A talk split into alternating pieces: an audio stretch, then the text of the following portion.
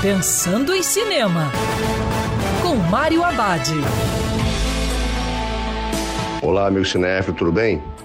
A dica de hoje para você curtir o seu sofá é Cobra Kai, série inspirada na franquia de filmes Karate Kid, que fez muito sucesso. No seriado, 30 anos depois do embate entre Daniel LaRusso e Johnny Lawrence, a rivalidade desses dois ressurge quando Lawrence decide retomar a sua vida por meio do infame dojo Cobra Kai.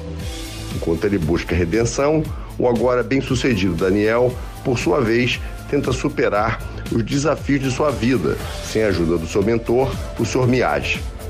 Cobra Kai é uma ótima viagem nostálgica aos filmes, mas que diverte até quem nunca assistiu aos longas dos anos 80.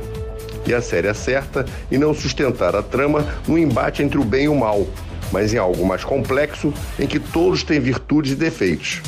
O seriado também faz uma ótima comparação entre os anos 80 e os tempos atuais sobre temas polêmicos.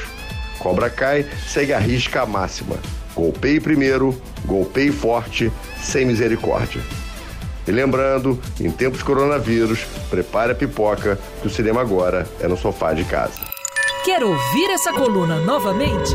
É só procurar nas plataformas de streaming de áudio.